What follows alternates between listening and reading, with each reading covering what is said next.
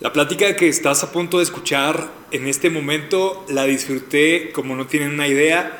Tiene temas que más que darte respuestas definitivas o conclusivas, eh, te dejan a, la oportunidad de que tú busques, ¿verdad? Más y que indagues y que te cuestiones y, tengas este tipo de, de pensamientos muy profundos. Eh, yo espero que lo disfrutes mucho. Francamente, el invitado que tenemos hoy es una persona con la que es muy enriquecedor platicar. Espero que sea el primero de otros episodios. Eh, él tiene estudios formales en la carrera de artes visuales en, el, en la Universidad Palmore, además guitarra clásica en el Conservatorio de Chihuahua, además liderazgo y estudios pastorales en Cristo para las Naciones en, del Instituto de Dallas, Texas. Eh, otra cosa es que estudió teología en la Facultad Internacional de Educación Teológica. Actualmente es pastor de la Iglesia Reino y Justicia y es presidente de la Asociación Civil Vence y Vive, que ayudan a prevenir el suicidio en adolescentes. Es, eh, tiene dos hijos, es papá de dos hijos, además pues es esposo y es maestro del Instituto Bíblico Logos. De verdad, escúchalo y yo espero que lo disfrutes tanto como yo lo disfruté. Bueno, pues estamos en un nuevo episodio y la verdad estoy muy emocionado de esta plática. Es una plática que eh, supongo, todavía no, como no, todavía no lo tenemos, supongo que va a ser muy enriquecedora, principalmente para mí y la verdad espero que también para todos ustedes. Está con, conmigo en esta ocasión a Aaron Lechuga y pues a los que ya lo conocen saben la manera en la que él es, eh, algunas de las cosas que hace, pero ahorita yo tengo muchas ganas de, de, que él mismo nos platique de eso. Así que, pues nada, vamos a empezar. ¿Cómo estás, Aaron? Bien, Eduardo. Sí. Qué padre. Qué buena verdad. Oye, está raro porque nos tocó una época donde esto es, esto es algo que hay demasiado. Sí. hay demasiado que escuchar, demasiado que ver, demasiado que todo. Y se sigue produciendo. O sea, no nos vamos a acabar si no nos podemos sacar los libros que ya estaban escritos antes, imagínate ahora que, se le, que se le, incluyeron, incluyeron audios y audiovisuales y más libros y que esto no va a parar, ¿no? Oye, pero en mi caso, ahorita hay el tiempo para escucharlos. O sea, a la par de que se está generando mucho, al menos en mi caso tengo mucho tiempo en la casa, entonces estoy escuchando cosas que de, como que demandan un poco más de mi atención que las típicas cosas que pones de fondo para cocinar o para lo que lavar platos o lo que tengas que hacer para bañarte. yo lavo los platos, en la casa, entonces siempre pongo mi iPad a un lado siempre. Pero yo en todos lados ando cargando con el iPad para bañarme, o sea, no puedo meterme a bañar sin saber que voy a estar escuchando, algo. Pero entonces ahorita tengo el tiempo, entonces qué padre que se genera y al mismo tiempo que pues podemos escuchar. Sí, oye, y bueno, gracias por aceptar la invitación. Eh, yo creo que siempre es un, un, privilegio cuando tienes oportunidad de platicar con alguien sí. y sobre todo de una forma más profunda, ¿no? Sí. Eh, cuando, es, cuando es camaradería, pues tiene su valor, cuando es eh, en, un grupo tiene su valor, pero cuando es algo que puede ser personal, yo creo que es la oportunidad que tienes como de sacar tu pico y empezar a minar, ¿no? Así como a, a, escarbarle para ver qué diamante sacas y pues esa es la intención.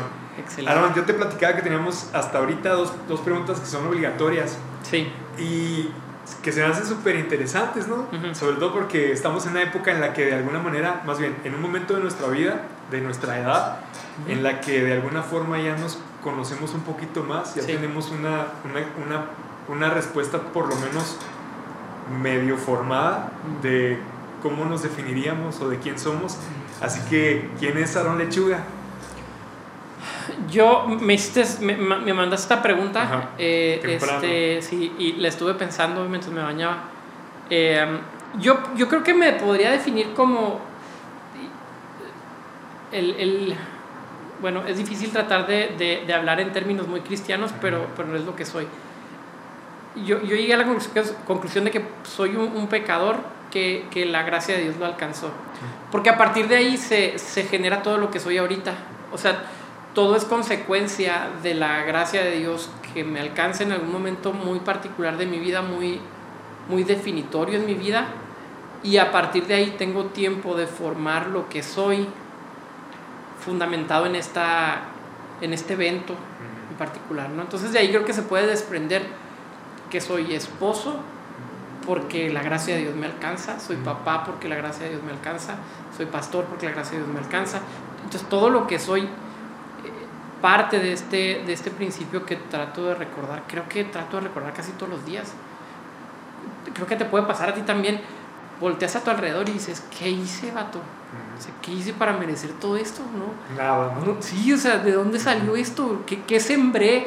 Eh, realmente la Biblia habla de siembra y cosecha, pero, pero hay veces en que no siembras nada y cosechas en gracia, y la, la gracia es mucho más poderosa que cualquier cosa que podamos sembrar y cosechar. Creo que, creo que desperdiciamos a veces el tiempo en, en, vivir en el principio de la siembra y la cosecha, porque la gracia va mucho más allá que eso. O sea, digamos, digamos que la gracia ya fue una siembra que tiene mucho más fruto. Es lo que sembró Cristo, yo creo, ¿no? Para que lo cosecháramos nosotros. Sí. Te voy a hacer muchas preguntas, ¿no? Este, conforme vayan surgiendo. Dices que eres un pecador y luego enseguida lo relacionas que, que fue perdonado por la gracia de, de, Dios, ¿no podrías decir eso como simplemente soy un hijo de Dios? O sea, ¿por qué tener que relacionarlo con esta parte, llamémosle la parte negativa oscura, eh, y no nada más decir finalmente el, el resultado? Porque sí. por alguna razón lo haces, ¿no? Sí. Hay una, hay un, una frase muy antigua que dice que somos de, de, de, un teólogo famoso que dice, somos al mismo tiempo justos y al mismo tiempo pecadores. Y curiosamente es parte de lo que estábamos hablando antes de comenzar. No puedes ser quien eres si no, si no has entendido la necesidad de la gracia de Dios. Entonces, el decir hijo de Dios lo pensé cuando estaba este, elaborando mi respuesta antes del, del, del podcast. Decía, hijo de Dios, pues lo define bien pero necesito recordar que soy hijo de Dios por causa de la gracia y que yo tengo un pasado y que ese pasado es, es de maldad, es de estar alejado de Dios y que hay un momento donde la gracia de Dios se muestra. Porque el problema que, puedo encontrar aquí es que este, podemos decir somos hijos de Dios, pero, pero acuérdate quién eres en tu naturaleza, acuérdate de tu tendencia pecaminosa, acuérdate de tus malos pensamientos porque eso de alguna manera muy paradójico exalta la, la, bondad de Dios. Cuando tú te consideras y te das cuenta de tu maldad, la bondad de Dios es elevada a, a, nuevos niveles. ¿no? Mientras más nos agachamos, esa bondad y esa gracia pues es experimentada de una manera más profunda. Entonces creo que es necesario a nosotros mismos recordarnos que soy un pecador y que la gracia de Dios me alcanza. ¿no? Oye, y luego en esta parte, la gracia, sí. eh, ¿dónde la conoces? ¿Cómo la conoces? Te llegó primero como teoría y después la viste como práctica, te llegó al mismo tiempo, o primero fue práctica y después aprendiste qué fue. Sí, es curioso, pero yo creo que eh, no sé si tenga que ver con la madurez, cuando vas madurando te vas dando cuenta de lo que debes a tus papás, de lo que debes a la sociedad, de lo que le debes a tu esposo, a tu esposa cuando pasan los años, te vas dando cuenta que estás en deuda porque te ha tolerado, te ha aguantado, etc. Pero creo que con Dios va a pasar lo mismo. Entonces, en mi caso, puedo hablar de, de mi conversión en algún momento muy particular. Vengo de una cuna cristiana de toda la vida, pero sin conocer al Señor yo de manera profunda hasta el momento de la universidad, a la mitad de mi carrera universitaria, que por cierto estábamos en la misma escuela, en la misma universidad, ¿te acuerdas? En la Palmore. En ¿no? el Palmore. Uh -huh. Eh, ahí conozco al Señor, ahí me entrego, pero mi conversión viene con, con matices muy diferentes, sobre todo muy, muy enfocado al, al, pentecostalismo, donde la idea que se me presenta como evangelio, y no digo que sea errada, es poder vivir lo sobrenatural de Dios en la tierra. Para mí eso era muy atractivo en esa edad. Pero pasan los años y empiezas a darte cuenta que ese rescate de Dios por ese medio se debía a mi pecado y no necesariamente a mi falta de sobrenaturalidad. O sea, no es que yo necesitara ser más sobrenatural o que yeah. yo quisiera ser una, o que yo necesitara un apóstol o un profeta o lo que tú quieras, o un milagrero, sino que se derivaba de que yo era un pecador. Entonces, eso te vas dando cuenta después. Por eso, por eso creo que la conversión en mi caso particular, en mi experiencia, que es una experiencia subjetiva, ocurre como una conversión en un momento, pero con el paso del tiempo empiezas a darte cuenta de lo que le debes a Dios. Uh -huh. Va pasando el tiempo. Y creo que eso es parte de la sabiduría. Mi anhelo es llegar a viejito y, y entender con, con mayor claridad lo que le debo a Dios, más de lo que lo comprendo ahora. ¿Sientes que hubo entonces como que un primer, un primer encuentro con Dios, pero luego una comprensión paulatina de lo que eso había significado? Yo creo que, es, yo creo que sí, en la medida en que. Pero, pero creo que se da como, como una consecuencia del, de la madurez del caminar con Dios que todos tenemos. O sea, en la medida en que creces espiritualmente o maduras, porque espiritualmente, otra vez, parece, la, la connotación espiritualmente puede definirse como ahora ya hablo lenguas y antes no. Y creo que no, no, no esa es la connotación que no quiero darle. Sino en la medida en que maduras en tu ser, espiritual mi cuerpo, si eres, si crees en tres partes, yo, yo creo en dos partes, pero vamos a definir espiritual mi cuerpo. En la medida en que maduras como ser humano, eh, entonces vas entendiendo ciertos conceptos y poniendo en la balanza las cosas que son importantes y las cosas que tal vez no lo son tanto. A, a, ahora que traen la, de modo ustedes la vieja escuela, ¿no? que han hablado mucho sobre eso. Yo no sé, pero, pero posiblemente yo no anduve en ese movimiento, yo me convierto, yo creo que cuando se acaba el movimiento, unos pocos años después viene mi conversión y escuchaba de ti y de muchas otras personas como los que estaban transformando la ciudad y, yo los veía de lejos, ¿no? Y me sé todos los nombres de, de, todos ellos y hasta la fecha que me los topo por Facebook, digo, estos vatos traían algo de Dios antes. Pero tal vez en ese entonces, tal vez lo impresionante era hablar lenguas, o lo impresionante era tener una banda. O liberar. O, o liberar demonios, o predicar, o ser pastor. Pero van pasando los años y empiezas a encontrarte que no es necesariamente lo de mayor peso en una vida espiritual. Entonces, creo que todo ese proceso de madurez te lleva a entender, en mi caso, entender la gracia de Dios y mi oración es llegar a viejito entendiendo con mayor profundidad la gracia de Dios. Se me vienen y se me atoran las preguntas sí. de tantas que, que, se me vienen, ¿verdad? Voy a tratar de llevar algún orden, pero en realidad sí se me vienen un chorro. Eh, nada más así como de manera breve, platícanos qué fue lo que pasó, porque dices que creciste en una familia cristiana y luego llega tu edad como universitaria y ahí tienes como tu conversión. Eh, eso, es, eso es algo muy llamativo, ¿no? Porque es posible que haya gente que no nada más creció en una familia cristiana, sino que hasta se involucró, mm. este, participó en, en, liderazgos de la iglesia, quizás hasta tenía una iglesia. Mm. Y puede ser personas que su conversión hasta fue después de todo esto, sí, ¿me explico? Claro. Eh, ¿Tú cómo, cómo, cómo, lo viviste o cómo...? Inclusive, un poquito más allá, Eduardo, conozco la historia de un pastor, lo conozco yo personalmente, he platicado con él, que ejerciendo su pastorado era ateo aquí en Chihuahua. Ejerciendo su Ejerciendo, y es una persona muy inteligente, muy culto, muy, eh, con mucho conocimiento y en su juventud con una gran capacidad intelectual. Tiene un accidente terrible, casi de muerte, está en el hospital y tiene una conversión, un encuentro con el Espíritu Santo, una conversión genuina. Y regresa al pastorado a hacer lo que él estaba haciendo, pero ahora con una conversión, habiendo nacido de nuevo, ¿no? Eso es lo, y entonces obviamente él no reconocía en público su ateísmo. No, no, no. Para mantener la fachada pastoral. Sí. Creo que, creo que a lo mejor su, su cristianismo estaba más bien fundamentado en el intelecto que, uh -huh. en, que en la experiencia. Uh -huh. yeah. Y aquí hay que tener cuidado porque intelecto y experiencia no va uno por encima de otro, ¿eh? porque podríamos decir, ah, bueno, si se hubiera convertido en la experiencia, eso hubiera sido mejor. No necesariamente, o sea, las dos cosas tienen que ir de la mano. Un entendimiento racional del Evangelio y una experiencia con el Espíritu Santo, con Dios. Pero esta experiencia sin el raciocinio no es más que una experiencia subjetiva y hay muchos locos por ahí que la tienen y que no, no sacan nada nuevo, nada, nada bueno. Oye, dices que tienen que ir de la mano, pero es súper raro que se ve que vayan de la mano, ¿no? Sí, sí, uh -huh. es muy difícil. Eh, en mi caso eh, fue la experiencia que la que me convence el cristianismo, pero con el paso del tiempo empiezo a entender que es una experiencia subjetiva, que nada más yo la había tenido y cómo compartes esa verdad, porque es una verdad muy, um, muy, tuya. muy tuya, entonces no es una verdad entonces universal que pueda transformar al mundo, no se puede convertir en un mensaje universal como es el Evangelio. Es ahí donde empiezas a crecer en cuanto a raciocinio, entender, comprender bien la doctrina cristiana, lo que enseña el cristianismo, lo que enseña la Biblia, lo que enseñó Cristo, y entonces te empiezas a formar una, un pensamiento más maduro que va acompañado de la experiencia.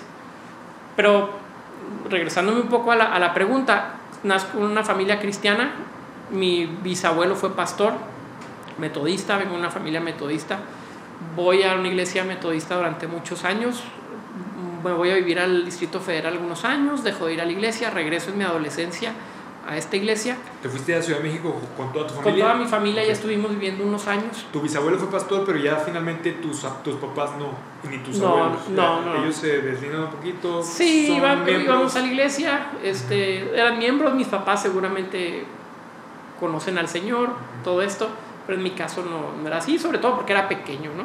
Y me toca la adolescencia no, no yendo a la iglesia, entonces como que mm, nunca se me había presentado el Evangelio de manera clara.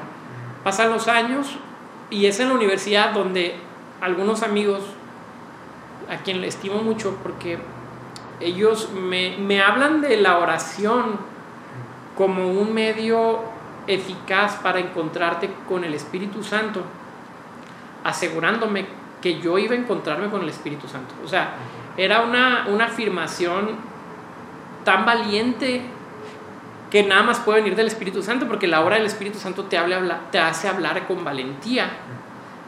Entonces, era una afirmación tan valiente que a mí me llamó tanto la atención y decían, nosotros oramos todos los viernes en la noche y si tú quieres conocer a Dios de manera real, o sea, presencial, no tangible, pero sí presencial, necesitas venir a orar. Entonces, yo las primeras veces fui por mera curiosidad. Y era un movimiento muy pentecostal. Ellos venían de, de algunas iglesias de vino nuevo y de toda esta línea muy pentecostal. Entonces, ahí viene mi conversión en un movimiento ultra pentecostal. eh, que yo a los, al paso de los años empiezo a cuestionar muchas de las cosas que vivíamos, las manifestaciones. Pero lo que nunca he podido quitarme de la cabeza es que, es que ahí me convertí. O sea, tiene que haber una semilla de verdad. Si bien hay una, una acción de los hombres que se incluye en toda la dinámica, porque los hombres siempre metemos la mano en la iglesia. Está- somos parte de la ecuación, ¿no? Dios trabaja con, con lo que, con nosotros y, y es, es poco con lo que tiene que trabajar, pero Él es grande para, para maniobrar. Entonces nunca me pude quitar esa idea y me convertí. Por eso hasta la fecha mi, mi, mi doctrina, mi pensamiento sigue siendo pentecostal, muy moderado. Pero tus, am, ¿cómo se le puede decir? Tus inicios no fueron de cuestionamientos. O sea, al inicio No. te abandonaste por completo en eso. Sí, sí, por la experiencia, Ajá. por la experiencia, ¿no? ¿Cómo empieza a ser que surgen estas preguntas, verdad? ¿Cómo, cómo empieza Es que siempre, nunca fui curioso hasta que me convertí. Y nunca leí un libro hasta que me convertí. Y recuerdo que trabajaba en una plaza, eh, trabajaba en un restaurante de mi papá. y me tocaba sentarme de 3 de la tarde a 9 de la noche a atender gente y comía libros. Este, pero fue, un, fue el cambio más evidente en mi vida en- de mi conversión. O sea, de jamás agarrar un libro en mi vida, vato, me chocaba. O sea, es la persona muy, muy genérica en todos los sentidos. No digo que ahora sea muy especial, pero, pero no sobresalía nada, no me gustaba nada, no era nada especial, absolutamente nada. Viene mi conversión y creo que el Señor empieza a poner esta hambre por preguntarme cosas. Y recuerdo un, una- un, un- un detalle con estas personas que oraban los viernes. En alguna ocasión dijeron, vamos a vernos en la casa de tal persona, ahí nos juntamos y nos vamos a ir a orar. A las 9, 10 de la noche empezaban y terminábamos a las 12, 1, 2, 3 de la mañana mis papás no podían entender cómo es posible que yo fuera a una reunión de oración viernes tras viernes porque era raro y decían, ¿qué tipo de oración es? Y yo decía, sí, ah, el Espíritu Santo, bueno.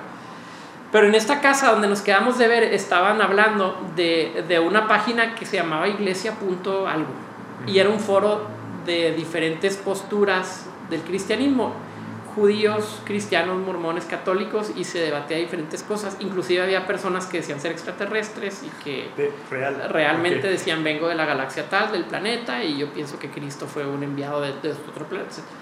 Y me acuerdo que hablaron y dijeron ellos, estaban hablando de eso y cuando yo llego se quedan callados, pero yo entendí de lo que estaban hablando. Y yo muy despichadamente me fijé en la computadora y vi qué página era. Yo regresé a mi casa y me meto a ese foro, vato. Me comí todos los foros. Para mí era tan enriquecedor. O sea, todo esto se piensa y se cree. Fue un descubrimiento de, de un pensamiento teológico que jamás en mi vida se me había ocurrido que la gente tuviera esas preguntas. Entonces, a partir de ahí fue como que un hambre por conocer, por saber. Oye, te, te empieza como detona un efecto dominó, ¿no? Que te va Sí. llevando una pregunta, otra pregunta, otra pregunta. Fíjate que ahorita hice la cosa ridícula de empezar a sembrar mi huerto en la casa. Ok. Digo ridícula porque eso yo pensaba antes de hacer mi propio huerto. Sí. Ahora pienso que es la cosa más magnífica que pude haber hecho en esta cuarentena y quiero que todos lo hagan, ¿no? Ok. De alguna manera eso empieza a pasar también cuando uno empieza a probar lo que no ha probado antes, ¿no? Que empiezas a, a- a preguntarte de cosas que nunca has sabido y dices, oye, está padrísimo todo este nuevo mundo para mí que se me empieza a desplegar enfrente. Y, y vamos a empezar con la segunda pregunta, ¿no? Este, están las dos ligadas, obviamente, de alguna forma, nuestra identidad. Oye, pero espérame, estoy intrigado nomás qué pasó con el huerto. O sea, ahorita traes el, estás Ah, descubriendo el mundo de la supermoda, botánica por todos lados. Una cosa te lleva a otra y te Qué va llevando padre. a otra y, es- y- y siento como que se parece también a este Ok. tipo de experiencia de que llegas a esta página ¿no? y te despierta un Ya. apetito nuevo. Este, la segunda pregunta es, ¿por qué crees que crees lo que crees? Y, y de alguna manera aquí lo voy a atar o lo voy a ligar con los libros, ¿verdad? Ajá. Este, ¿Hasta qué punto es saludable todo este cuestionamiento? ¿Hasta cuál, cuál ha sido tu freno a ti para no disvariar?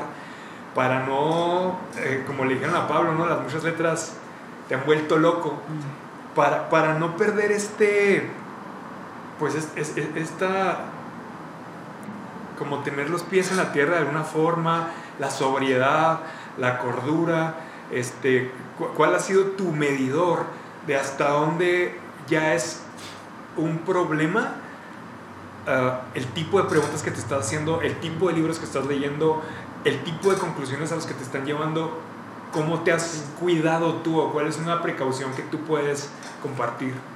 Sí, a la, sí he llegado, eh, en, prim- en primera, instancia, sí he llegado a límites que yo mismo me he dado cuenta que, que dejan de ser saludables, ¿no? Cuando los traspasas. Me ha pasado con cierta literatura, con ciertos pensamientos inclusive teológicos que digo, híjole, esto me está afectando en lo que creo de Dios, lo que creo que creo. ¿verdad?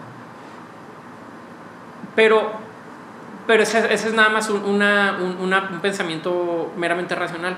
Pero en otro sentido, creo que es, es poder recordar que eres un pecador. Cuando, cuando empiezas a leer ciertas cosas que, que pueden poner en jaque o en duda o, o- o amenazan de alguna manera los dichos de Dios mismo a través de su palabra, eh, empiezas a cuestionar y, y crees que tienes la capacidad para cuestionar a Dios. En mi caso, te voy a hablar desde mi experiencia, hay, ciertas cosas que Dios ha hecho en mi vida que me, constantemente me aterrizan. Pueden ser cosas muy graves, pueden ser cosas no tan graves. Hace dos días, el, tres días, el, domingo, estaba pensando en una de estas porque el domingo fue el Día de las Madres y me fui nos, eh, hici- una de las, las muchachas aquí de la iglesia hicieron regalos para las mamás, entonces varios de la iglesia nos fuimos a repartir los regalitos. Estuve todo el día ahí y yo venía bien contento porque las hermanas estaban muy contentas y le- o sea, los mensajitos de WhatsApp y que qué padre, qué bonito, etcétera. Todos muy contentos, gracias a Dios. Venía con un sentido, sin darme cuenta, de orgullo, Mm. sin darme cuenta. Hasta que llegué a mi casa y me tocó lavar los platos, lo que estábamos hablando. Y te aterrizan los platos. Vato, mi casa me Como aterriza. tierra. Sí, vato. Mm. O sea, y- pero, pero me veo los platos, chin. Y venía cansado, fueron muchas horas.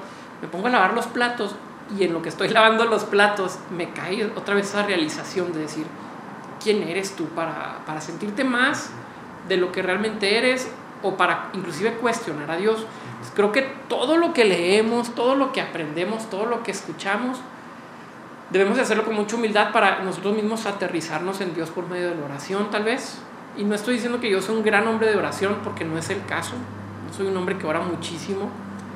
Pero en la comunión que hay con el Espíritu Santo, siempre hay un sentido de, Señor, yo soy pequeño, recuérdame que yo soy pequeño. Y que todo lo que trato de aprender y saber, pues lo hago desde mi pequeñez, con mis, con mis fallas, con mis debilidades. Y, y entonces puedes seguir caminando. Pero, pero, pero conservas a Dios en un lugar supremo y todo lo demás está am, subordinado a su soberanía. ¿no? ¿Cómo le haces para saber qué ideas abrazar y qué ideas descartar de las cosas que lees, de las cosas que escuchas? O sea, ¿cuál es tu filtro, verdad? No tengo idea. No sé. Lo que sé es que ahorita en este punto mm, como todos creo, ya, ya tengo un, un, pensamiento formado, ya tengo mis, mis argumentos de creer, porque creo lo que creo, pero no sé en qué momento descarté los otros.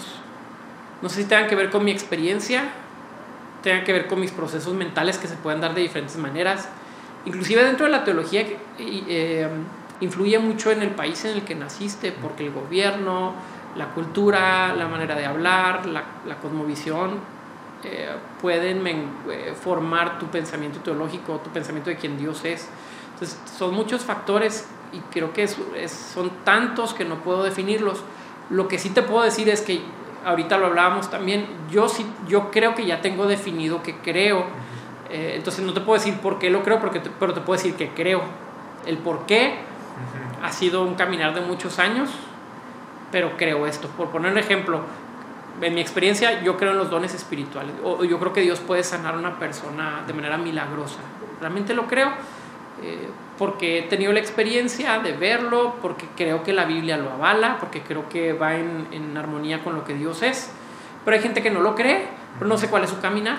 O sea, no sé por qué ellos han llegado a esa conclusión. Entonces, no te puedo decir el por qué yo estoy en esta posición y ellos en aquella. Lo que sí, es, lo que sí te puedo decir es, por, es, es que creo.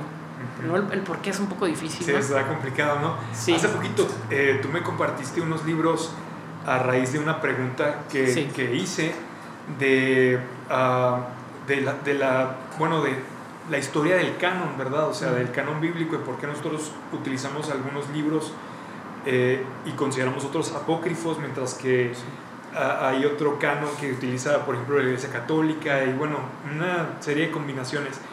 Esta pregunta eh, la hice porque un adolescente me estaba preguntando y, y yo no, no había hecho, no me había dado un clavado a esa parte de la historia, ¿no? En la que se hacen los, ¿cómo se les puede llamar? Concilios, eh, se les llaman concilios, este, y, y empiezan a tomarse estas decisiones tan relevantes. Este tipo de, de preguntas que ahorita le están surgiendo a adolescentes y que me están surgiendo a mí a los 37 años, ¿sabes?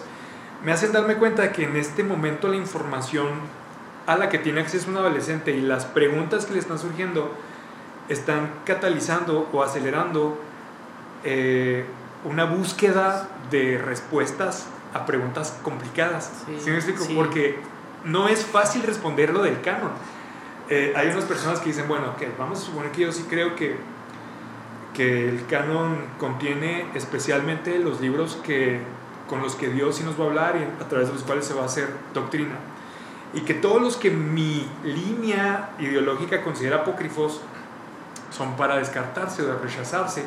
Pero te das cuenta que hay otra línea que también de alguna forma se llaman cristianos y que, que abraza lo que tú estás rechazando y empiezas a preguntarte, bueno, ¿por qué rayos yo creo que estoy en la parte del bando correcto y, y me siento como en la autoridad de señalar a aquellos como los equivocados? Y se te empieza a, detonar una serie de, de, bombas internas, así de medio conflictos existenciales, eh, que, que, que, me gustaría que, que tú ahorita, en esta edad, si algún adolescente estuviera escuchando o algún joven en formación estuviera escuchando, ¿qué le podrías decir? O sea, ¿qué te dirías a tu yo del pasado y le dirías, mira, te vas a topar con estos toritos, este, esta es la forma en la que yo he lidiado con ellos, este, te decía que hace poquito había escuchado una frase tuya como de dejar en pausa algunos, algunos pensamientos en los que tenías más capacidad de digerirlos. No me acuerdo exactamente de esa, de esa frase, ¿verdad? Pero es como, hay cosas que tienes que dejar a un ladito un rato y retomarlos después tal vez. ¿O qué sería? Yo diría y no, no necesariamente un adolescente, ¿eh? porque, porque como dices tú, ahorita tú te haces esta pregunta y a lo mejor se le hace uno de 15 y se le está haciendo uno de 70. O sea, no, no, no, hay, no hay diferencia. Yo diría, aprende a caminar en fe. Las respuestas van a venir en su tiempo. ¿no? Eh, no tienes que tener todas las respuestas ya, pero las que tengas, vívelas. Como hay una famosa frase que dice, no son las partes de la Biblia que no entiendo las que me preocupan, son las que entiendo las que me preocupan, porque esas las tengo que obedecer. Creo que ese es un buen consejo. Eh, um, a mí me llegó a pasar cuando, cuando regresé del Instituto Bíblico, entró también como, entró como copastor, pero una de mis áreas era jóvenes y adolescentes. en la iglesia donde yo estaba en esta posición es una iglesia donde los muchachos tenían acceso a, una educación de, de alta demanda y, y, hacían preguntas muy difíciles. Entonces, lo primero que yo tuve que hacer fue, necesito leer lo que ellos están leyendo. Me acuerdo el primer libro que alguien me mencionó fue El universo en una cáscara de nuez de Stephen Hawking. Me dijeron, oye, me pusieron a leer este libro este, y estoy todo confundido. ¿Qué, ¿Qué, ideas eran las que los confundían? No recuerdo, pero el pensamiento de Stephen Hawking es, es, es, es, naturalista, es la explicación de la creación del universo por medio del Big Bang y todo esto que ahora yo, yo creo el Big Bang.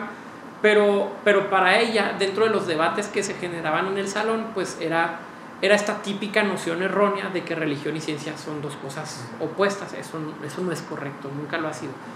Pero ella así se manejaba el debate. Entonces, ¿yo qué hice? Pues tengo que leer lo que ellos leen. Entonces, otra cosa es, en nuestra cultura mexicana no tenemos eh, la disciplina para, para, cultivarnos, no solamente lectura, pero si vas a escuchar algo en YouTube, si vas a lavar platos, vato, o sea, no te pongas a escuchar a, a chistes o, novelas, o sea, hay tanto conocimiento en todas las áreas, que esa es una recomendación que hago para todos los líderes y todo, si, si eres papás de hijos, o sea, lee, pero lee de todo. Eh, yo hace tiempo que trato de no leer tanto libro cristiano, y no es que lea libros satánicos, pero de diferentes temas, o sea... O sea, desde luego te, te privas o te evitas una lectura de ese tipo, ¿no? Así como satánico, todo, esto, todo esto, como casi que por obviedad. Sí. Pero hay otras cosas que no son tan negro-blanco, ¿no? Y de repente sí, a mí me tocó ser adolescente en un tiempo en el que era, no leas a Freud, no leas a Darwin, no leas, no leas, no leas a Nietzsche era, era como si, si algún joven o adolescente de la iglesia se, se atrevía, osaba a decir que era un lector de alguno de estos tres autores, era como, o sea, estás jugando en la orilla y estás este, a punto de apostatar y tú sabes a lo que te estás este, exponiendo. Yo no creo que sean fáciles de leer estas cosas, ni que sea fácil de asimilar muchas de las ideas que exponen, ¿verdad? Pero hasta qué punto esa libertad de, de, tienes derecho a leer lo, que sea, ¿verdad? Y casi que todo te es lícito, pero no todo te conviene. Sí. ¿Hasta qué punto tú recomiendas que se haga, que no se haga, que se esperen a cierta edad, que, que lo hagan bajo supervisión de alguien o qué, qué harías? Lo, creo que lo ideal sería que los papás tuviéramos cierto discernimiento para enseñar a nuestros hijos en el conocimiento. Pero una realidad es que los muchachos se van a topar con cosas que tú nunca imaginaste que iban a leer o a ver o a escuchar por medio de YouTube o por medio de Internet en general. Sea pecado abiertamente o sea alguna postura que no es necesariamente la cosmovisión cristiana, se van a topar con ellos. Entonces, ahorita lo que tenemos que hacer los papás es ser lo suficientemente sabios para guiar, para aconsejar, para acompañarlos ¿no? en, en, su búsqueda de la, de la verdad. Creo yo que la experiencia de la conversión es sumamente poderosa y que arrasa con argumentos, ¿no? Creo que es algo que también la Biblia enseña, que todo argumento que se levanta en contra del conocimiento de Dios. Entonces, creo que es muy poderosa la obra del Espíritu Santo en una persona, lo suficientemente como para mantener estos, estos perros ladrando controlados, ¿no? O sea, en orden, los consideras, los ves, entiendes el mundo, porque yo te estoy hablando a lo mejor no de, de filosofías que, tal vez no son satánicas, a lo mejor no estoy hablando de Nietzsche, pero vamos a leer política, lee economía, lee cosmología. O sea, es más, hasta teología. O sea, mira, yo cuando me, cuando yo me topé con Calvino, sí. yo había crecido en una doctrina 100% arminiana. Entonces me topo con Calvino y estoy leyendo Calvino, que era el nombre que yo escuchaba que muchos mencionaban. Entonces yo, igual que a Juan Wesley, igual que a George Whitefield, igual que a muchos, dije, pues voy a ver también, de seguro algo tiene, ¿no? Y, y hasta los mencionaban como padres de, de, la fe y cosas así. Y, y, me acuerdo que, que agarré un libro de Calvino que estaba en la librería, lo compré y me puse, pues, yo queriendo crecer en teología, y me empecé a dar de, de, de, topes con unas ideas con las que yo, con las que yo no comulgaba.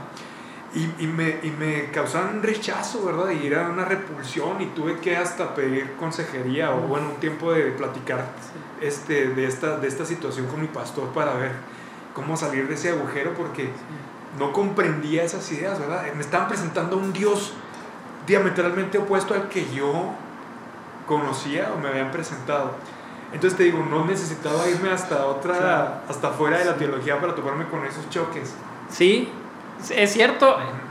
Y te va a pasar si vas a un congreso o si escuchas a un predicador o vino tal predicador invitado a la iglesia y va a sacar ideas diferentes. Entonces, pues vale la pena desarrollar un pensamiento crítico, que en palabras cristianas es discernimiento. Nosotros le llamamos discernimiento espiritual, en el mundo se le llama desarrollar un pensamiento crítico, o sea, sopesar las cosas y, evaluar qué cosas son buenas y qué cosas, cosas son malas. Justo ayer en, el estudio que tenemos de la iglesia, yo hablaba de, un libro que, que, leí esta semana, la semana pasada sobre el Espíritu Santo y el autor decía, para Pablo, el discernimiento va a ser la máxima expresión de la madurez cristiana. Entonces, pero para desarrollar el discernimiento necesitas probarte en el, en el campo, como toda arte, como, como, como toda buena, eh, buena situación que tú quieres hacerte experto, necesitas practicarlo. Entonces el discernimiento necesitas discernir, necesitas leer a Calvino, leer a Arminio, y leer a los católicos, y leer a los mormones, y a los testigos de la iglesia ortodoxa, y a cienciología, y darte cuenta que tu pensamiento cristiano... Eh, no es único y no es universal, y entonces empiezas a, a, generar un pensamiento crítico o a generar un pensamiento sabio, como este autor que te comento menciona, el discernimiento como una expresión de una madurez cristiana, ¿no? Entonces, en toda la vida, o sea, en todos los ámbitos de la vida vas a tener que desarrollarlo. Y esta generación que está viviendo está... Eh, el presidente acaba de mencionar una frase que le llama infodemia, en lugar de pandemia. La infodemia, ¿no? Hay una, una... No hay ni tiempo de averiguar si era fake news o no. Y ahora cualquier cosa nomás dices fake news y se descarta, se descalifica, se critica Está bien complejo. Y hay información para todos. Puedes elaborar teorías de conspiración ahorita con lo que está pasando de todos los ángulos que tú quieras, sobrenaturales, naturales, conspirativas, políticas, este, de zombies, de ángeles, de demonios, de ovnis, de todo. O sea, hay para, para elaborar una teoría. Y una vez que la crees, va a ser fácil encontrar algo que sustente esa teoría. O sea, te vas a encontrar, dentro de las 50 noticias que te llegan al día, vas a encontrar una que confirma tu teoría y tú vas elaborando tu propio caso. Y al final del mes tú ya tienes un caso bien armado, bien armado de por qué está ocurriendo lo que está ocurriendo. Entonces, los tiempos son, son, son complejos en ese sentido y tenemos que aprender a... ¿Cómo, le hacemos? Mira, porque de alguna forma, a, ver, tú, tú, tú dime si, si piensas así o no, la gente va a buscar hasta encontrar lo que quiere oír. Es decir, si alguien quiere creer que hay vida en otros planetas y ya al mismo tiempo quiere, quiere encontrar que hay una iglesia que defiende este punto, va a tratar de buscar hasta que encuentre eso y sentirse que está con la gente que apoya su postura, ¿no? Entonces como que de alguna forma hay gente que cree porque, bueno, no sé si haya o todos, pero que escogemos a voluntad que creer.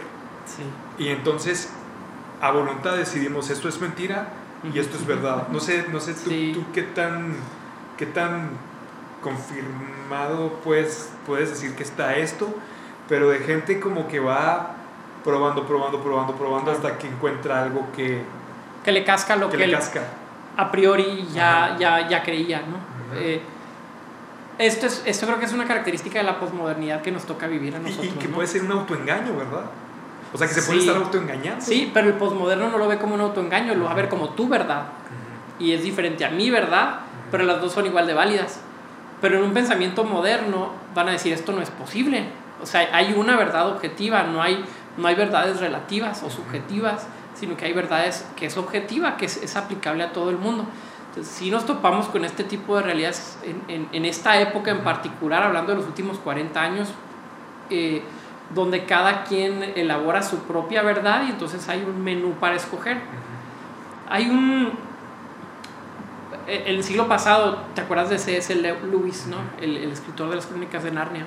Él tenía un, un club en su cuarto, no sé si has escuchado de esto, pero en su habitación en Oxford junto con Tolkien y otras personas se juntaban, no sé si los martes o los jueves, a platicar y compraban este, bolas de arroz y lo que se coma en, en esta época. Y se juntaban y platicaban de temas filosóficos y, y teológicos y científicos. Sí, y le llamaban el club socrático. Le llamaban así porque el, el, principio socrático es vamos a seguir la evidencia hacia donde nos dirija, nada más. Es decir, no vamos a llegar con una solución a priori, sino que vamos a el, eh, estudiar el caso y luego vamos a sacar una deducción.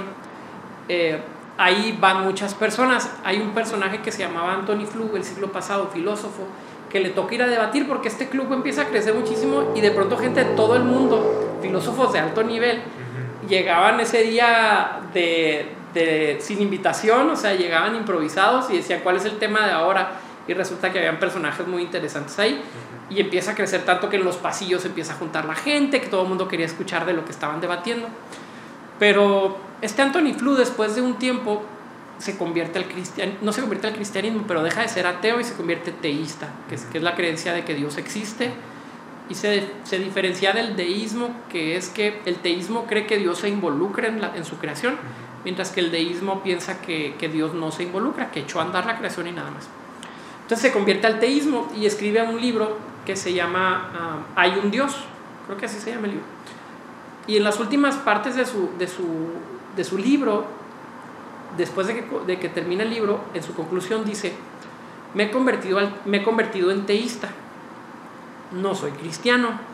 Dijo, pero si tuviera que escoger una de las religiones, me inclinaría por el cristianismo, por dos cosas.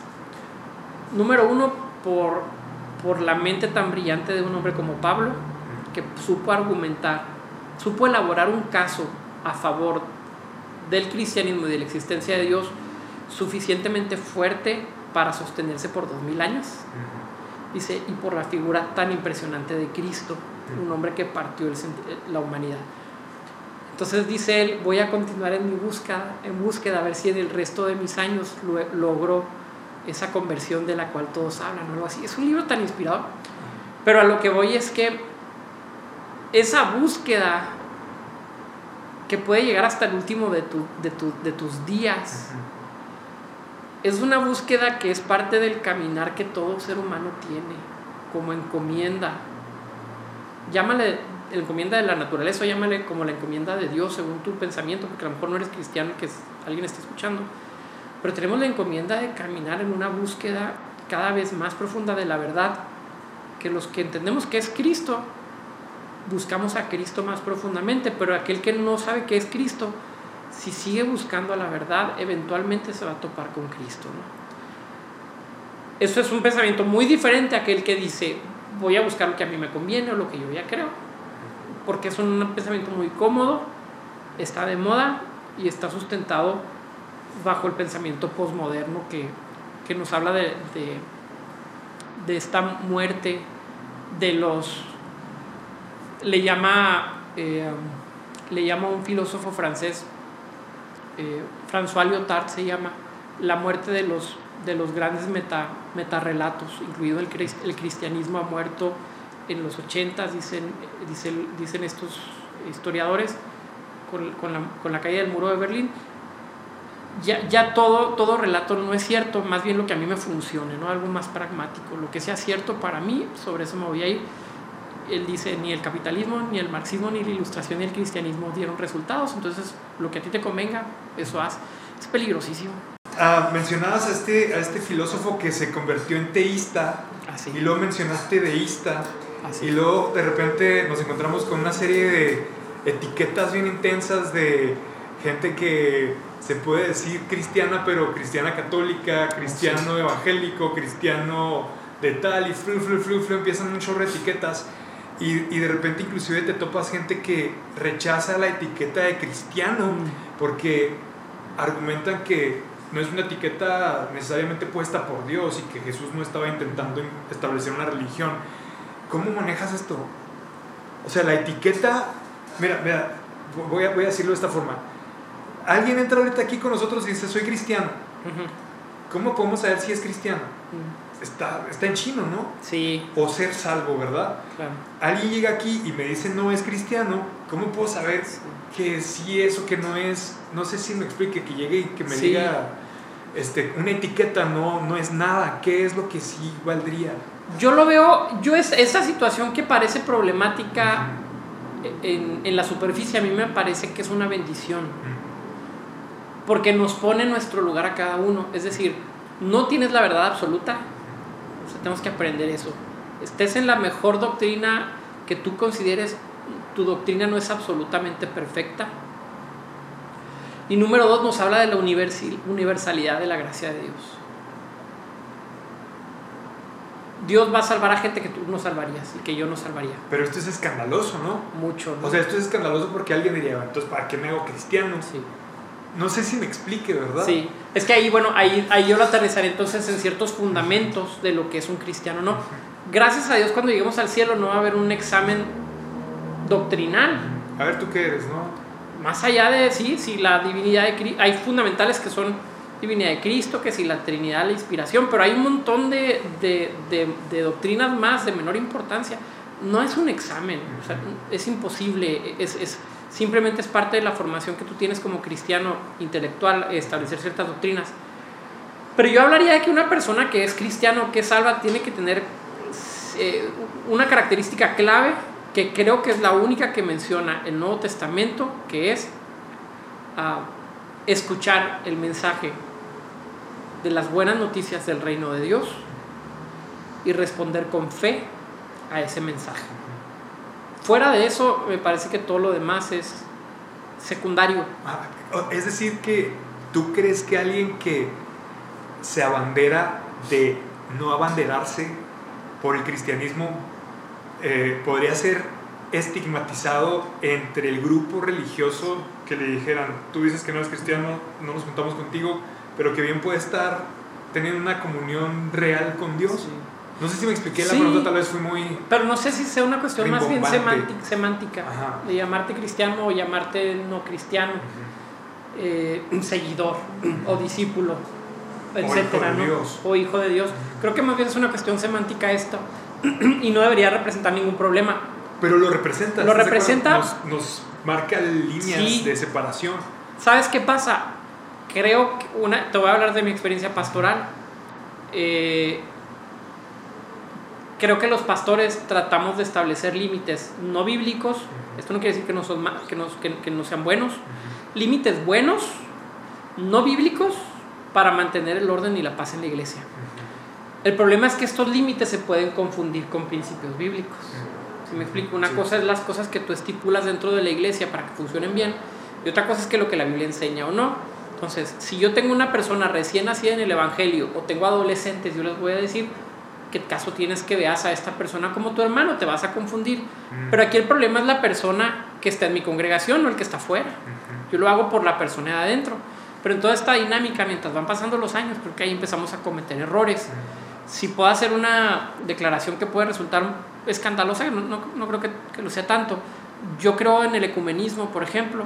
No creo en el sincretismo, que también es una diferenciación que creo que los cristianos no hacemos correctamente yo creo que muchos tabús de repente alrededor de palabras ¿no? exactamente sí sincretismo a, a, todos los artistas famosos cristianos los tachan de ecuménicos y yo digo qué bueno no sé cuál es el problema con el ecumenismo malo que fuera sincrético que, que, que agarrara diferentes religiones y que las mezclara pero lo único que está haciendo él es teniendo diálogos con otras tradiciones cristianas entonces yo me considero que el ecumenismo es bueno y creo que el mensaje bíblico del Nuevo Testamento y del Antiguo es ecuménico, que quiere decir que quiere llegar, nos habla otra vez de la universalidad de la gracia de Dios y que no está eh, suscrito a una sola denominación o cuerpo religioso, ¿verdad? Ahora, ¿cómo lidias tú con que estás como tratando de aportar este algo bueno para que la gente lo utilice eh, de manera benéfica, inclusive para la salud de la iglesia? Sí pero que alguno ya escuchó en este podcast la palabra ecumenismo y ya está aterrado, liberal. aterrado, asustado. Lo va a querer apagar porque dice, aquí me van a torcer, me van a, me van a extraviar, me van a confundir. Y, y, que francamente no es. Y se cierra, ¿sabes? ¿Qué onda? O sea... Es un sistema de defensa, me parece. y, no, y, no, lo culpo. Pero creo que en, el, en, en la en la vocación discipuladora que tenemos los pastores y los líderes, tenemos que enseñar a la gente a que, a que es un sistema de defensa, pero regresamos a lo que hablamos hace 20 minutos, pero hay que discernir, o sea, hay que tener la capacidad de recibir información, de aceptar lo que es bueno y es malo antes de elaborar un juicio, porque si estudiáramos a Cristo, los evangelios, de manera honesta, sacaremos conclusiones muy alarmantes en cuanto a la salvación y en cuanto al alcance de la gracia de Dios. O sea, el mensaje de Cristo es sumamente escandaloso en su tiempo, pero ojo, en nuestro tiempo, en nuestras comunidades cristianas, el mensaje de Cristo es sumamente escandaloso, porque hemos aprendido a mantenernos en una zona segura como un medio de defensa. Es más fácil no decir estas cosas, ¿no? Claro. Es más fácil como, defensa. sí, el comunismo está mal, ya, más, nomás recházalo si podemos hablar de temas controversiales. Sí, 100%, eh, de, verdad, de verdad. Tanto como el, problema sería mi reino y justicia, la, la iglesia. Pero creo que tu iglesia te conoce. No, no, sí, no hay problema, sí, sí, lo hemos hablado. Pero un tema muy simple, que es muy menor, pero que causa un gran alboroto, es el tema del vino o del alcohol. Este, por seguridad y por contexto mexicano, el pastor va a hacer lo posible porque nosotros digo, excelente, pero no es un principio bíblico no consumir alcohol. Es un principio bíblico vivir en amor por tu hermano y no hacerle caer. Pero eso puede aplicar para, para la cerveza o el vino, pero para la Coca-Cola. Para el pan dulce. Para el pan dulce, para no hacer ejercicio.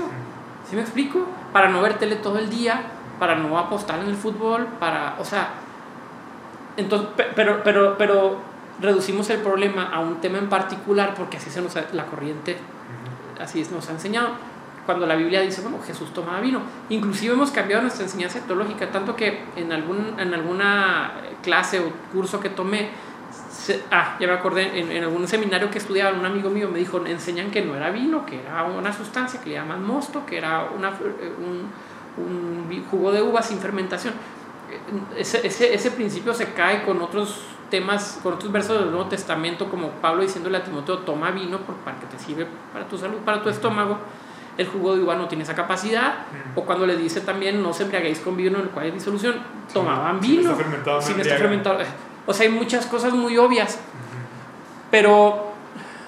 deja tú, Aaron, hay un montón de personas que lo practican, o sea, que practican el, el tener bebidas embriagantes en sus refrigeradores a las cenas, pero que prefieren como mantener esta idea de que nadie sepa. Que nadie sepa. Ahí hay una diferencia también, yo haría entre, entre, entre lo que hay gente que le llaman hipócritas o doble cara porque lo haces escondidas. A, lo hago escondidas para no hacer caer a mi hermano. porque es lo que nos dice Romanos, los débiles en la fe, dice, vas a actuar en amor por tu hermano. Si lo vas a hacer caer, caer, no lo hagas en público. Te voy a platicar una experiencia y me gustaría que me dieras tu, tu apreciación y estaba muy chavito, ¿no? Estaba en Estados Unidos en esa, en esa ocasión. Eh, nos invitaron a una célula, vamos a esta célula en la casa y resulta ser que al final de la célula iban a tomar la Santa Cena. Eran cristianos de una denominación, algo así como episcopal, algo... No, no tengo ni idea de qué creen, pero sé que son cristianos. Son los anglicanos, pero me, me, invitaron, ya estaba yo. Eh, para empezar, mi inglés pésimo, en aquella época peor y, y, entonces estoy este, pues, participando porque la familia en la que me estaba hospedando asistían a esta célula, y muy padre y todo, y al final eh, tenían la cena del Señor y traen su copota de vino, ¿no? Cosa que uno no sabía que era vino. O sea, yo no sabía que se habían servido en la copa de vino, pensaba que como todos los cristianos, según mi pensamiento, iban a tomar su juguito de uva. Y entonces empiezan a pasar el pedazo de pan sin levadura y, y, la copa de vino, cada quien toma un trozo y cada quien da un sorbo a la, a la copa. ¿no? Entonces cuando yo tomo del, del jugo, del, del, vino, siento un sabor que nunca en mi vida había sentido. Y empiezo a pensar, esto es vino. Entonces mi, mi paradigma, mi prejuicio, mi, mi formación entró en choque, o sea, entró en un, en un momento de contradicción. ¿Qué hago? Es la cena del Señor. Si la escupo, siento que estoy cometiendo sacrilegio, sabes que estoy ofendiéndolo. Y si me la trago, siento que estoy pecando porque me han enseñado que no tome.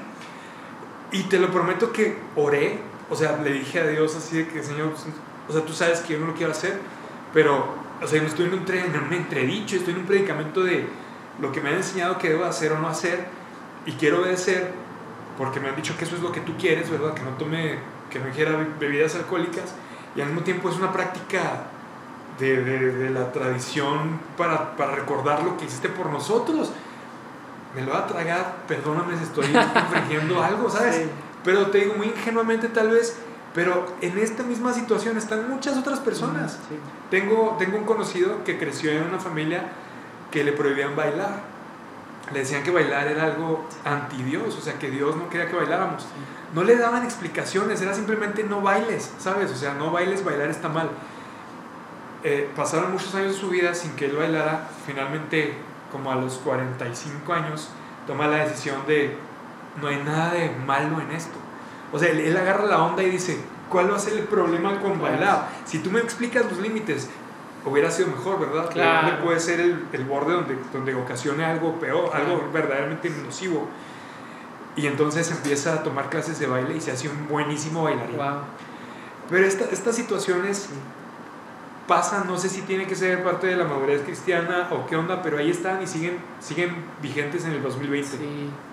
Sí, y lo que creo que, que, que crean es que creas cristianos infantiles porque no les permites madurar. Es como cuando tienes un niño, o sea, en lo natural tú tienes que llevarlo a conocer ciertas circunstancias que pueden ser peligrosas, pues sí, pero si no aprende él a llevarlas a cabo, ¿cómo lo va a hacer? Oye, mijo, te vas a quedar solo este fin de semana porque voy a salir. Ay, pero si peca, pero si cae, pero si ve pornografía, pero si toma cerveza y se embriaga, es parte de su madurez. O sea, otra vez explicarle los límites.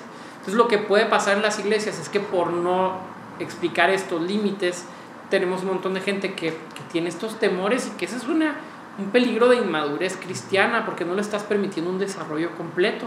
Habrá gente que en su madurez diga, yo me he propuesto no tomar o no, o no bailar. En su madurez está bien, pero en una inmadurez creo que eh, te puede, puede ser un estorbo para tu crecimiento.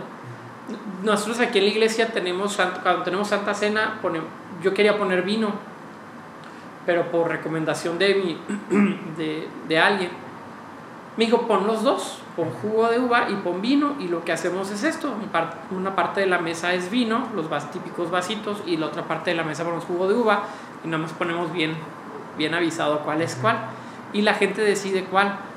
Y, y, y, para mí es satisfactorio porque digo, bueno, por lo menos tienen una capacidad de decisión, porque saben, y yo insisto, hermanos, Jesús dijo, tomemos el vino y comemos el pan.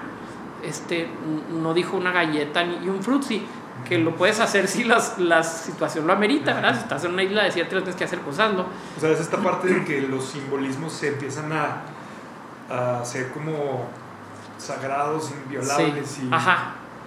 Y, pero, pero en este caso, el, el, poder del simbolismo del jugo de uva, por ejemplo, está muy arraigado.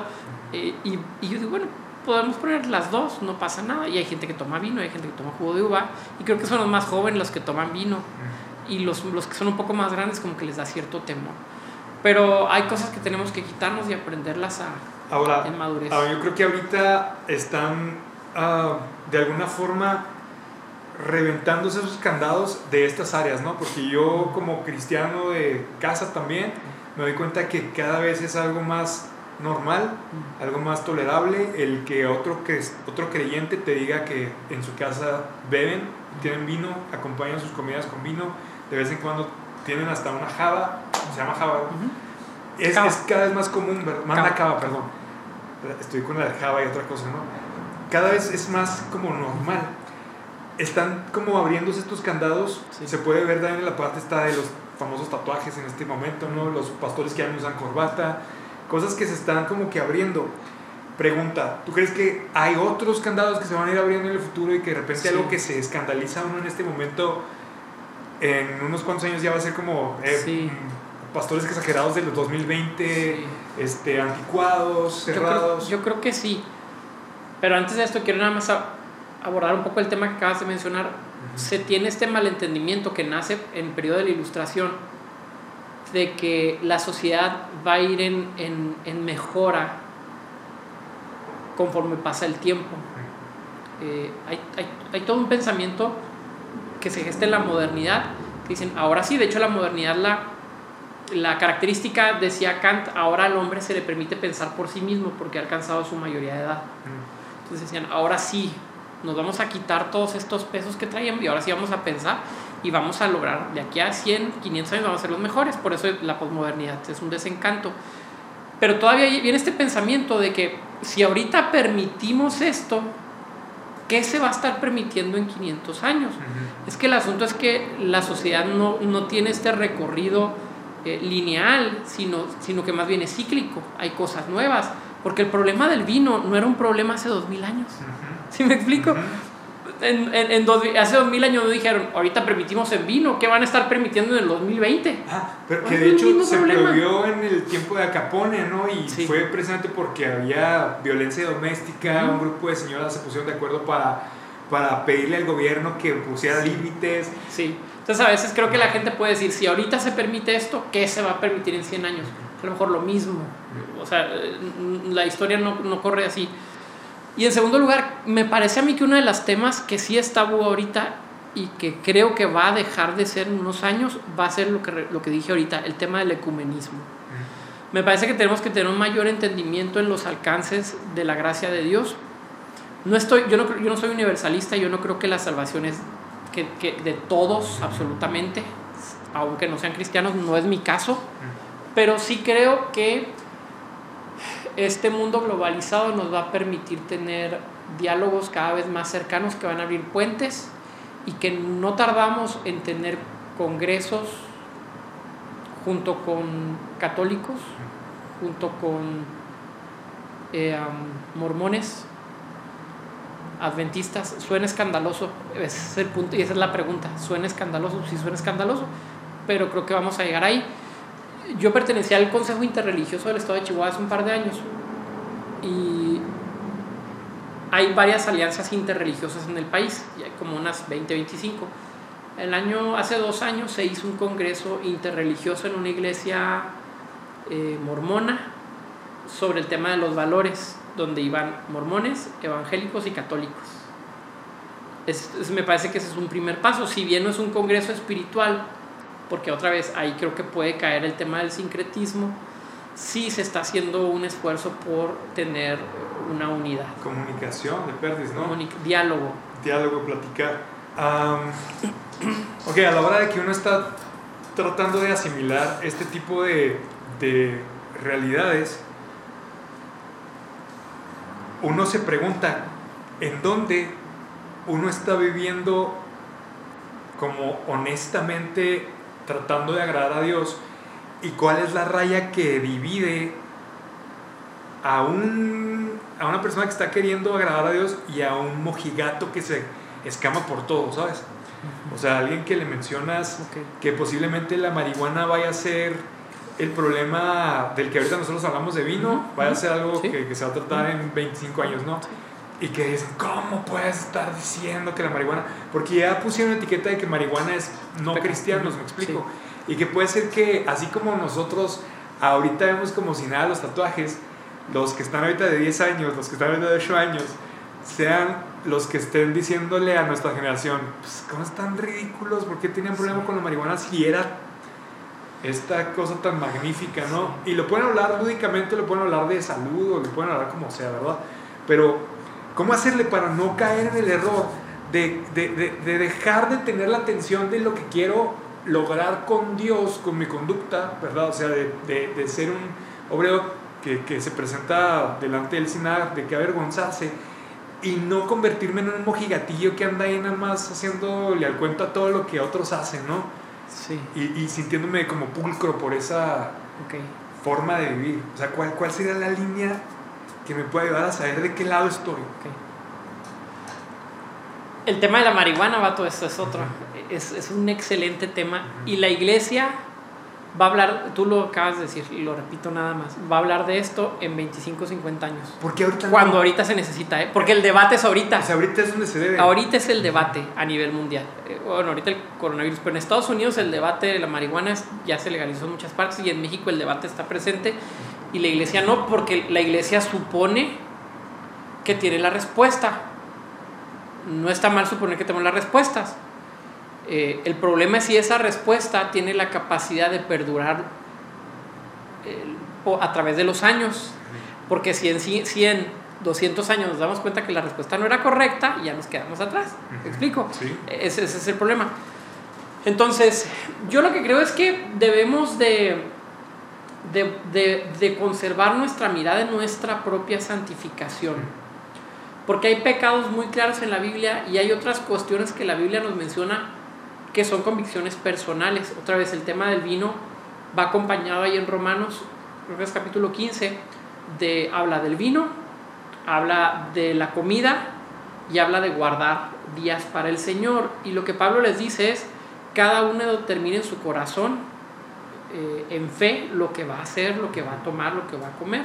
Entonces, creo que cuando nosotros mm, queremos conservarnos como una persona que únicamente quiere agradar al Señor es cuando nos preocupamos de nuestra propia santificación, estar bien delante del Señor y dejar el juicio a Dios. Uno de los, una de las cosas que a mí fue muy liberador cuando escuché acerca de los fariseos, otra vez es una palabra que tiene una connotación muy fuerte en, en nuestra iglesia. Fariseísmo es legalismo y son los malos de la película. Pero un estudio más concienzudo de los fariseos en los evangelios y sobre todo del contexto histórico, es que los, fariseos eran los más buenos de la historia. O sea, genuinamente estaban buscando agradar a Dios. A tal punto que se preocupaban demasiado por hacer las cosas perfectas. Y los fariseos venían veían a Cristo como una persona mala. O sea, en, en una comparación moral, bajo los estándares morales del fariseo, Cristo era una persona mala porque estaba rompiendo leyes, porque hay que decirlo, convierte el agua en vino, porque hay que decirlo, se juntaba con prostitutas, porque hay que decirlo, era un hombre que se juntaba con los más malos de la sociedad. Eso era otra vez el mensaje del Evangelio escandaloso. Pero, pero muchos de los fariseos tenían una buena intención. Era, me voy a esforzar por cumplir con la ley. No era la intención, no, era, no eran solamente los antagónicos del Jesús, del Mesías, sino eran cuando los humanizas y si pudiéramos entrar a sus casas te darías cuenta que ellos genuinamente decían, Señor, me voy a esforzar por guardar el sábado porque quiero agradarte. Me voy a esforzar por hacer esto porque quiero agradarte. Me voy a esforzar por todo esto. Después había una élite a la cual Jesús les llamaba hipócritas. Decían, están tratando. En, Lucas capítulo 12 precisamente les dice, no sean como los fariseos o, o no caigan en la levadura de los fariseos, que es la hipocresía, ¿verdad? Pero pero el sentido comunitario de los fariseos era un gran esfuerzo por agradar a Dios, una buena intención por los medios equivocados. Entonces, creo que podemos, podemos evitar eh, convertirnos en estos enjuiciadores cuando nosotros nos preocupamos de nuestra propia condición, porque cuando logras verte a ti mismo, todos los demás te parecen más grandes. Cuando logras observarte en tu realidad certera, eh, genuina, honesta, los demás te parecen santos. Porque no, no, tenemos tiempo de andar viendo a los demás cuando nos vemos a nosotros. ¿no? ¿Pudiera ser? Sí, pudiera ser. Los fariseos fueron la iglesia de su tiempo o lo que sería el símil o lo como ah, mm, no, no, el término iglesia es muy discutido. Hay gente que habla de que la iglesia nace desde los, desde los patriarcas, inclusive desde Moisés, ah, y que es un recorrido de una sola iglesia a través hasta nosotros. Hay gente que dice que la iglesia inicia en Hechos capítulo 2. Lo que sabemos de los fariseos es que unos dos siglos antes de Cristo lo que hacen es que después del cautiverio de, de Babilonia hay una reestructuración de la religión judía y una reestructuración también de la política porque dejan de estar bajo el gobierno de Babilonia y empiezan a estar bajo el gobierno de Persia y esto va cambiando de gobierno hasta que llegan a los romanos en tiempos de Cristo. Pero eh, en esta reestructuración que se le llama judaísmo del segundo templo, nacen una eh, facciones que son tanto religiosas como políticas. Porque recordemos que todavía Israel, al no tener rey, porque ya no tenían rey porque estaban bajo un imperio, retoman en algún sentido un gobierno teocrático a través de los rieles religiosos. Entonces, lo que eran los fariseos, a la par de los saduceos, eran partidos políticos y al mismo tiempo líderes religiosos quienes iban a gobernar sobre el pueblo. Por eso los que acusan a Cristo eran los fariseos y los romanos dicen, Cristo no rompió ninguna ley romana, ustedes acúsenlo por su, por su Pero los fariseos estaban funcionando como un gobierno localizado porque era una mezcla entre una teocracia muy rara, muy mal elaborada, muy mezclada. Entonces los fariseos vienen siendo entre políticos, religiosos, eh, y, y, la comparación con la iglesia nunca me ha parecido correcta. Si por ahí va la pregunta. Yo no llamaría fariseos a la iglesia de hoy, cosa que gente que se siente profeta o se siente muy santo o, ha hecho cosas que la otra iglesia no hace y luego dicen, es que estos son así, o, o estos son asá, o la iglesia y son los fariseos de este tiempo. Yo digo, mm, no, no creo que sea equiparable, porque la iglesia es sumamente amada por Dios, a tal punto que su esposa, es su templo, es su cuerpo, es un edificio, cualidades que ni Israel ni los fariseos nunca tuvieron. Entonces, en ese sentido, a lo mejor mi, mi corazón pastoral hablando, a mí me cuesta mucho golpear a la iglesia. O sea, criticar a la iglesia me cuesta mucho. Sé que hay ministerios proféticos que hablarán en contra de la iglesia con un corazón de Dios, pero nunca, yo creo que nunca puede ser equiparable como un profeta hablándole a la nación. Porque me parece que la nación de Israel y la iglesia no son equiparables, y menos los fariseos. O sea, la iglesia me parece que está en el corazón profundo de Dios, Él la sustenta y no solamente es su esposa, sino es su cuerpo. Estamos hablando de Cristo mismo. Es Cristo mismo. Es a través de quienes Dios ha decidido establecer su reino, con todas las imperfecciones. Pero a mí me cuesta mucho hablar en términos duros hacia la iglesia. Sé que tenemos muchos errores. A veces en la iglesia damos mensajes duros, exhortamos, reprendemos, tratamos de cuidar. Pero creo que debemos de tener en mayor estima a la iglesia de Cristo, aún aquellos que se dicen, eh, y que tal vez que se dicen más santos, pero sin utilizar la palabra santo, porque santo es de los de este lado, los que vamos a la iglesia. Pero hay unos que no van a la iglesia y dicen, pero es que mi comunión sí es, porque la de ellos es hipócrita. Aún a ellos. ¿Eh? Aún a ellos. Sí, ah, pero aún a ellos que, que, golpean a la iglesia, yo digo, tú eres la iglesia. ¿Qué, ¿Por, qué son ellos y nosotros? Para ti, para ti, ¿qué sí es iglesia y dónde empieza no iglesia? Los que han conocido a Cristo, los que han respondido al Evangelio, son, son iglesia, ¿no? Los que han sido eh, redimidos por el mensaje del Evangelio. Pero no necesariamente denominaciones, no necesariamente cierto agrupado. Inclusive se congreguen o no se congreguen, ¿eh? ¿eh? creo que la salvación se pierde, que soy arminiano, pero, pero pero es muy fácil criticar a la institución de iglesia. Pero mientras golpeas a la institución, golpeas al cuerpo de Cristo, que es la iglesia espiritual. Entonces hay que tener mucho cuidado. Y a la gente que critica a la iglesia, que si son muy duros, que si enjuician, que si son legalistas, yo digo, vato, pues eres tú la iglesia, vato. Y, y esa parte de las cosas que mencionas como errores, ¿cuál sería la forma legítima, válida, correcta de de, intentar, intentar corregir?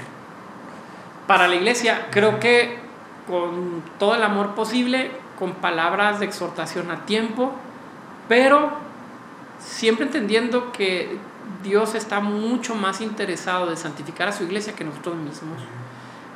Nos creemos más santos que Dios, más sabios que Dios. Y en, en ese afán de ver cumplidos los sueños de Dios, nos creemos representantes de Él y, decimos, estás haciendo esto mal.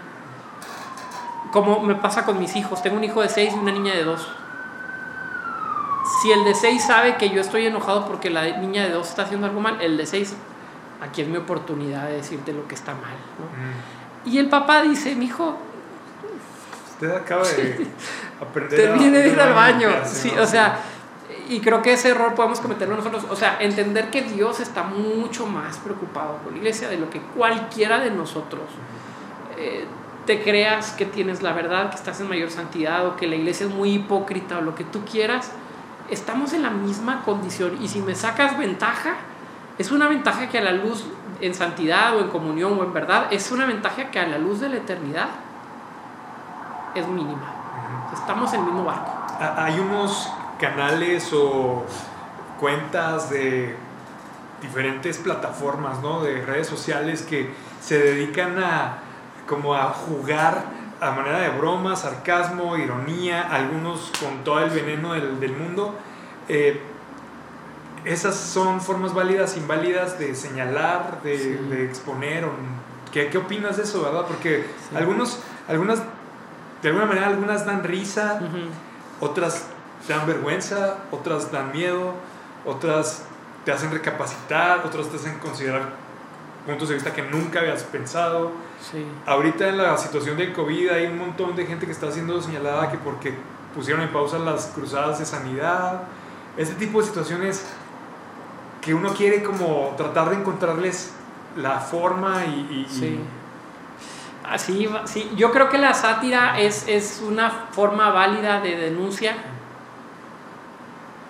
Sin embargo, yo personalmente tomé la posición de no ser un polarizador en nuestra sociedad. Por el contrario, creo que Dios nos ha llamado a que seamos reconciliadores.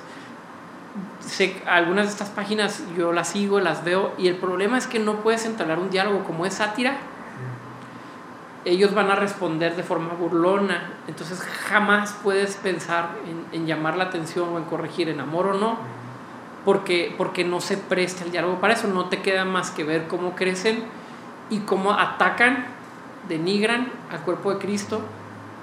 He visto unas, sobre todo las que he visto, atacan mucho o a los pentecostales o, o a una línea muy particular y los pentecostales luego le tiran los conservadores. Pero yo digo, Dios santo, o sea, eh, me parece un desperdicio de tiempo. Bueno, Me no parece- ninguna solución. no da ninguna solución, y me parece la- que la- señala- la parte sí. que necesita atenderse. Y herejes y los condenan al infierno y digo, ¿quién eres tú para decir que se va a ir al infierno? O sea, vas a dar cuenta delante de Dios por este, por este meme que subiste que dice que tal persona se va a ir al infierno. Ojo, este, esto no quiere decir, y, y yo he sido un crítico y voy a ser, voy a ser muy, muy honesto en esto y muy claro, yo he sido un crítico de ciertos movimientos de la iglesia. O sea, yo caigo en esa categoría. Yo he sido crítico de los movimientos de la teología de la prosperidad. O sea, es un movimiento que pienso que es sumamente dañino. No puedo señalar quién es salvo y quién no es salvo. No me corresponde. En una ocasión Jesús les habla sobre esto del trigo y la cizaña y les dice, básicamente les dice, ustedes no les corresponde, dejen que los ángeles cuando vengan a cegar lo hagan, porque no, vayan a ser, no vaya a ser que queriendo el trigo se lleven también la cizaña. ¿no? O sea, Jesús se lo advierte y dice, no, ni te metas en ese tema. Pero hay ciertas doctrinas que yo sí ataco y me parece que esta doctrina es dañina, mm, perjudica más de lo que beneficia. Pero de ahí a señalar, me parece que es algo que no, no nos corresponde y es un, es un juicio que el Señor va a tener que hacer. Yo creo que por mi parte me siento súper satisfecho de la plática, este, pero no sé si tú quisieras añadir algo más. Yo, yo quisiera aclarar mucho que estoy disfrutando en esta época de mi vida el, el hacerme preguntas. No es porque me esté forzando a hacerme preguntas, son Sí. preguntas que me están llegando, ¿no? Y algunos les llegaron más temprano, otros les van a llegar más tarde, este, pero, pero me he dado cuenta de cuánto valoro el poder hacer preguntas, ¿sabes? Sí, eh, eh, eh, como tener la libertad de, de, de buscar respuestas. No siempre hay respuestas, ¿sabes? O sea, hay muchas veces que te quedas como en el limbo o, o más mareado de lo que ya estabas. Este, pero me, me ha gustado mucho la parte de, de tener una perspectiva diferente, ¿sabes? O sea, de no estar como casado nada más con esto y a fuerzas eso, sino darme cuenta que hay una variedad de sabores, colores que, que, te, que te aterrizan, como tú decís ahorita, ¿no? Te hacen saber que tú tienes así una, una rendijita por la que estás tratando de, de entender todo el, todo el entorno. Entonces como que estoy en un momento de mi vida en el que animo a la gente a hacerse preguntas con buena actitud. O sea, tra- trato de, de que sean preguntas no como para descalificar, sino preguntas para bendecir, si cabe la, la palabra, eh, su vida y la de otras personas. Creo que los errores en la historia de manipulación, de abuso, de eh, tergiversación y cosas por el estilo de, del mensaje de Dios no es algo del pasado, o sea, creo que se sigue dando y creo que tenemos que ser intrépidos y también sagaces, ¿no? Para no, no, ah, no dejarte llevar por cualquier corriente y tratar como de, de, perdida estar convencido de lo que estás haciendo y de por qué lo estás haciendo. Creo que con esa intención estoy haciendo este tipo de, de podcast. Este, me ha servido mucho el darme cuenta de las opiniones de otros eh, no estar cerrado como nada más pensando que todo lo sé. Creo, creo, que de hecho esa es una de las actitudes más repugnantes que en este momento me doy cuenta que existen mm. y que tal vez en algún momento estuve ahí, ¿sabes? El pensar de que aquí todas las papas son fritas, ¿no? Este, soy yo, para nada, o sea, esa es la forma más empobrecedora de, de, de, vivir, yo creo. Este, así que muchas gracias, Alman, por no poner censura en tus respuestas. Eh, sé que sabes que a raíz de este tipo de respuestas hay gente que las toma como quiere para, para acomodarlas como quiere y luego llegar a las conclusiones que quiere, unos para bien, que, que es lo que más queremos, honestamente. Este, otros para mal, ¿verdad? Y para unos se, se, convierte en comidilla y ya sabes que les gusta encontrar como material de dónde, de dónde agarrarse. Gracias, Eduardo. Eh, no sé si alguien va a terminar de ver las últimas partes, pero nada más un, consejo. Hagan preguntas, sí, todas las que, las que consideren necesarias, pero con mucho amor, con mucha humildad y con mucha madurez espiritual, con sabiduría, discernimiento. Eso me refiero con madurez. Eh, no, no, hay, no hay por qué cuestionarse sin una actitud genuina de humildad, de decir yo no sé todo, yo soy el primer pecador y antes de señalar, vernos a nosotros mismos y, y entonces sí, hace todas las preguntas que tú quieras, ¿no?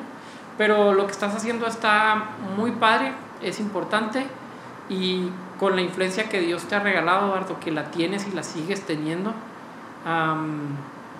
Dios te está usando para, para abrir espacios, para, para, hacer, para sacar temas que tienen que ser sacados en, en ciertos círculos y, y yo sé que te lo tomas muy en serio y te agradezco mucho que me hagas parte de eso. Oye, después nos sentamos otro, ¿no? Venga. Porque seguramente van a, van a surgirme más cosas de las que quisiera platicar contigo. Este, pues nada, gracias, Aaron. Y gracias a todos ustedes. Ahí nos vemos a la próxima.